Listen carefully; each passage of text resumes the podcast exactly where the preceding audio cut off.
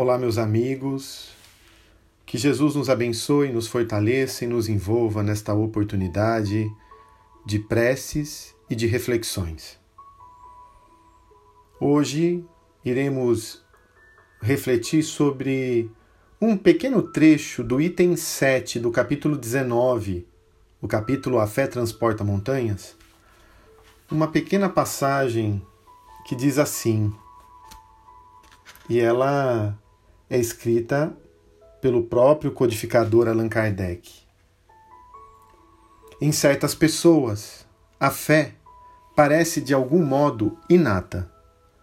Uma centelha basta para desenvolvê-la. Essa facilidade de assimilar as verdades espirituais é sinal evidente de anterior progresso. Em outras pessoas, ao contrário, elas dificilmente penetram, senão não menos evidente, sinal não menos evidente de naturezas retardatárias. As primeiras já creram e compreenderam, trazem ao renascerem a intuição do que souberam. Então, com a educação feita, as segundas tudo têm de aprender, estão com a educação por fazer ela, entretanto, se fará, e se não ficar concluída nesta existência, ficará em outra. Vamos procurar os recursos da prece nessa hora, meus amigos, minhas amigas, meus irmãos, em Jesus. Elevando nosso pensamento ao Divino Mestre e procurando sentir as energias renovadoras que a todo instante ele nos transmite vibrações de paz, de amor, de forças, de fé, de equilíbrio.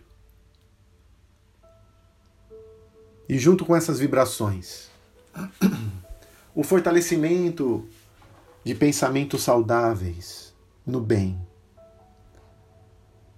de forças para a nossa vitória espiritual. Querido Jesus, se conosco nesta oportunidade envolve-nos,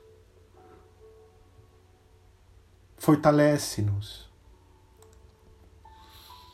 Que consigamos cada vez mais compreender a nossa vida, os nossos relacionamentos, fortalecendo-nos para a caminhada.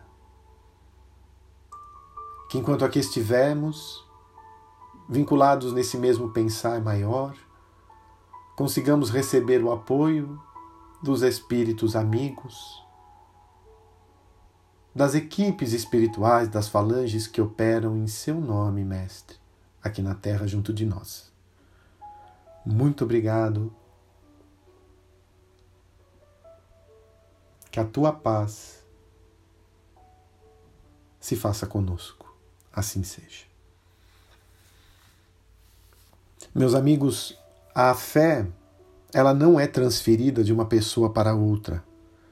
Ela é construída e nessa jornada nós temos que observar o espírito não somente com vista nesta existência, mas como um ser espiritual que vem fazendo as suas experiências ao longo dos milênios. Nós já vivemos, estamos vivendo e viveremos. E cada experiência na Terra, cada prova que enfrentamos, cada desafio para o nosso ser, são experiências que vão consolidando situações para o espírito se fortalecer. Para a construção da fé, e quando nós falamos fé, nos ligamos diretamente à palavra confiança e entrega temos que aquele que possui a fé absoluta, ele confia integralmente, de forma irrestrita em Deus, e se entrega fazendo a sua parte, fazendo o que lhe cabe, se integra ao Pai, num só caminho. Foi isso que levou Jesus a dizer: Eu e o Pai somos um. A confiança de Jesus em Deus era inabalável. de tal modo que nos deixamos levar pedindo ao Pai que faça a vontade dele e não a nossa. Jesus disse isso no monte quando orava: Senhor, faça-se, no entanto, a tua vontade e não a minha. Precisa ter muita fé para falar isso.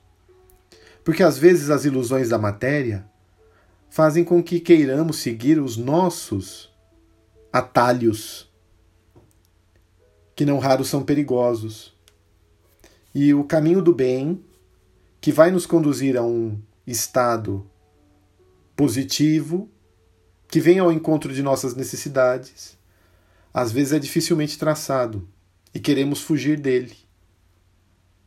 E pedimos à espiritualidade que se faça a nossa vontade, quando na verdade deveremos pedir forças que nunca nos faltarão.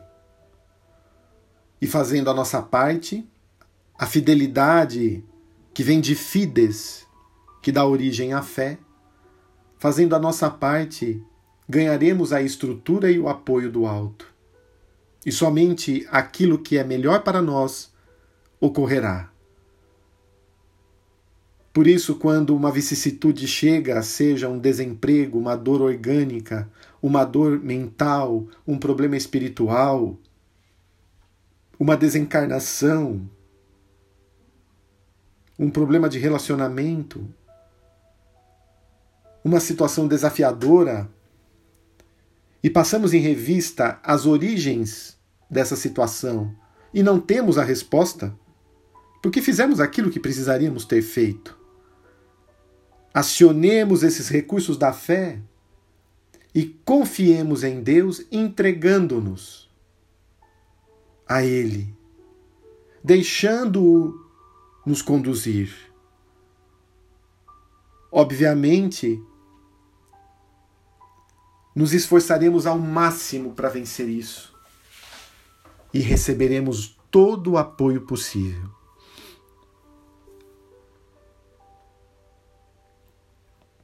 É importante, dentro dessa análise, ter a compreensão da vida, ter a compreensão das leis de Deus atuando na nossa existência. Porque daí estaremos mais fortes, sabendo o porquê dessa situação onde ela ativa pontos importantes na nossa intimidade. Pediremos recursos, ombros fortes para vencer essa situação e conseguir conduzir a cruz. A cruz que é de oportunidades.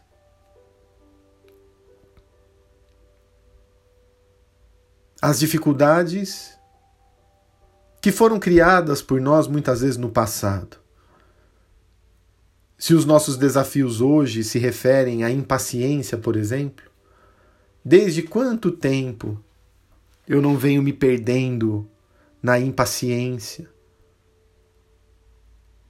querendo ser ouvido e seguido, não querendo que os outros façam da forma deles as mais variadas tarefas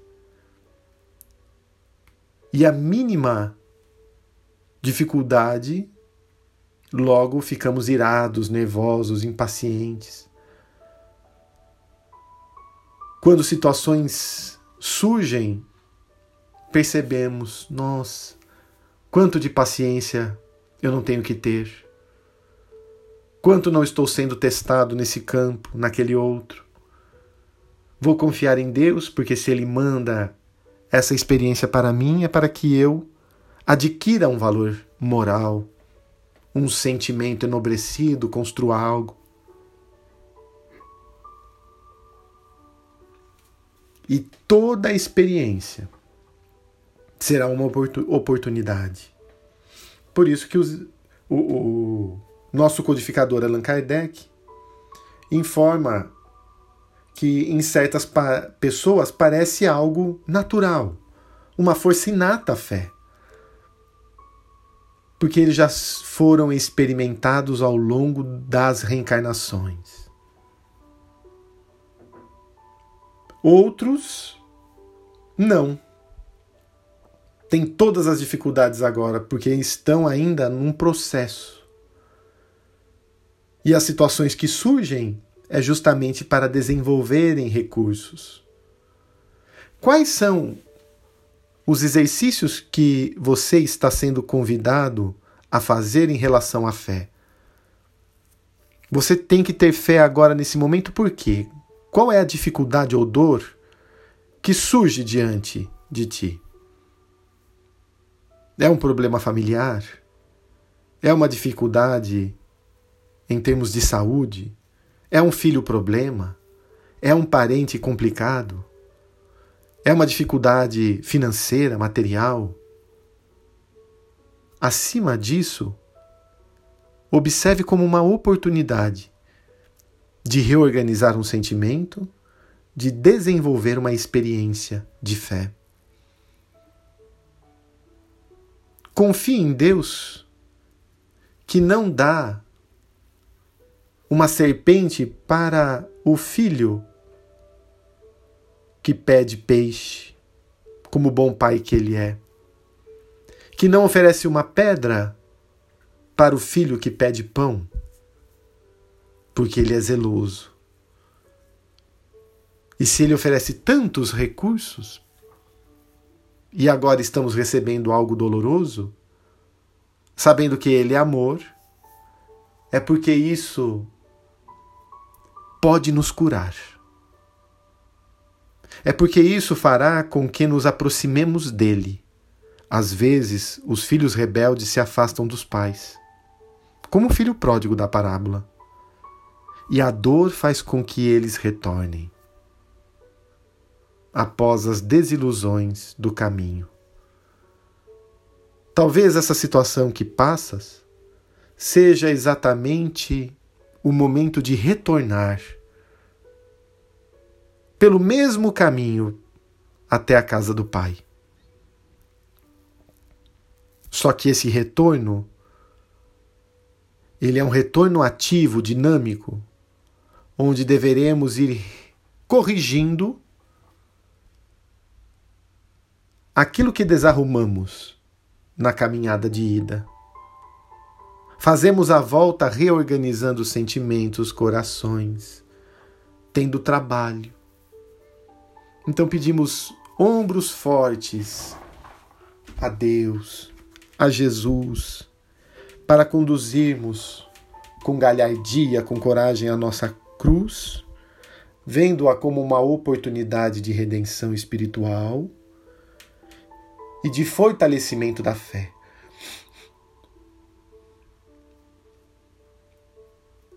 Quão vigorosa era a fé de Joana de Cusa, ao ponto de estar amarrada numa madeira com seixos, a ponto de ser ateado fogo. Ao seu lado, o filho pedindo para que ela negue a Jesus. E um filme passa em sua mente, ela se recorda de várias situações da vida e lembra de Jesus aconselhando-a para que retornasse ao lar e fosse fiel até o fim. E ela pede para o filho se calar, porque eles possuem inúmeros débitos. Enquanto Jesus era plena luz. E o algoz ateia fogo e diz: Foi isso que teu mestre Jesus te ensinou? Ela falou: Não só isso, mas ainda me ensinou a amar-te. Que força espiritual aquele que é tocado pela fé, que não teme nem a própria morte, não teme também dar a vida, porque dar a vida não significa simplesmente morrer, mas significa também se dedicar a uma outra pessoa ao longo de uma existência um pai que cuida de um filho problema durante uma existência, ele deu a vida por aquele filho. Alguém que ampara o irmão a vida inteira, deu a sua vida por aquele irmão. E todo o trabalho do bem que fizemos, Deus nos pagará com o fortalecimento da nossa fé. Desta forma, pedimos Jesus que a equipe do Dr. Bezerra de Menezes, a equipe do professor Eurípides, abençoe os nossos lares, em teu nome. Envolva nessa luz os nossos entes queridos. Ilumine todos os ambientes da nossa casa, da nossa morada, do nosso lar. Fluidifique a nossa água depositando nela os recursos que mais precisamos para o nosso bem-estar. Que essa equipe ilumine aqueles que estão nos hospitais da nossa região, nos lares de idosos, nos orfanatos e creches,